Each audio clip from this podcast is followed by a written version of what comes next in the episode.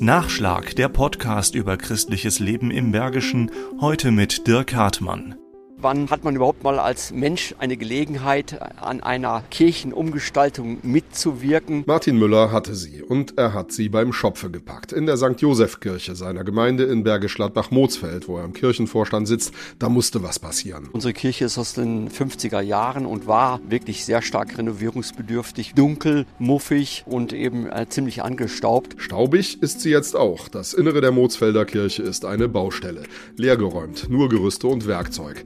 Im Advent hat die Gemeinde trotzdem einen Baustopp eingelegt. Die Kirche sollte unbedingt besucht werden dürfen. Birgit Oxford vom Pfarrgemeinderat hat das Weihnachtliche diesem Ambiente angepasst. Wir hatten die Krippe passend auf Baustelle mit Bauarbeitern. Der Stall von Bethlehem war eine umgedrehte Schubkarre. Also alles passte zusammen. Manfred Stommel-Prinz, Architekt und selbst im Pfarrgemeinderat, möchte dem Raum eine neue Qualität in der liturgischen Nutzung geben und dabei berücksichtigen, dass die Dorfbewohner ihre Kirche nach dem Krieg mit den eigenen Händen gebaut, selbst die Wände hochgezogen haben. Meine Erfahrung ist, dass in vielen Kirchen diese Qualität häufig verschüttet wird durch, ja, in Köln sagt man Sterümchen, ne? also irgendwas steht rum, irgendwelcher großen Krempel. Er möchte sich auf das Wesentliche konzentrieren. Weniger ist da mehr, findet Stommelprinz. Die Gemeinde war da von Anfang an mit eingebunden. Vor dem Hintergrund läuft das Projekt unter der Überschrift Offen, Sicht, Licht.